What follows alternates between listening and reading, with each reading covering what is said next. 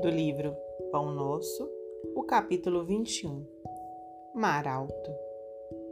E, quando acabou de falar, disse a Simão: Faze-te ao mar alto e lançai as vossas redes para pescar. Lucas 5:4. Este versículo nos leva a meditar nos companheiros de luta que se sentem abandonados na experiência humana. Inquietante sensação de soledade lhes corta o coração. Choram de saudade, de dor, renovando as amarguras próprias. Acreditam que o destino lhes reservou a taça da infinita amargura. Rememoram compungidos os dias da infância, da juventude, das esperanças cristadas nos conflitos do mundo.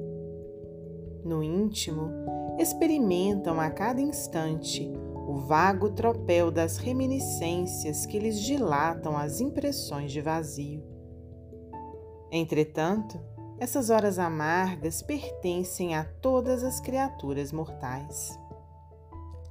Se alguém as não viveu em determinada região do caminho, Espere a sua oportunidade, porquanto, de modo geral, quase todo espírito se retira da carne quando os frios sinais de inverno se multiplicam em torno.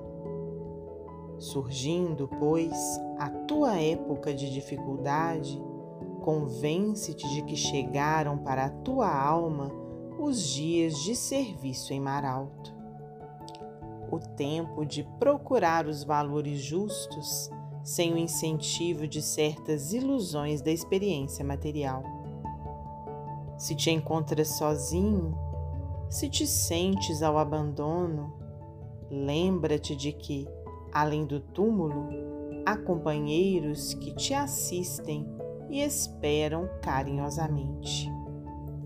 O pai nunca deixa os filhos desamparados Assim, se te vês presentemente sem laços domésticos, sem amigos certos na paisagem transitória do planeta, é que Jesus te enviou a pleno mar da experiência, a fim de provares tuas conquistas em supremas lições.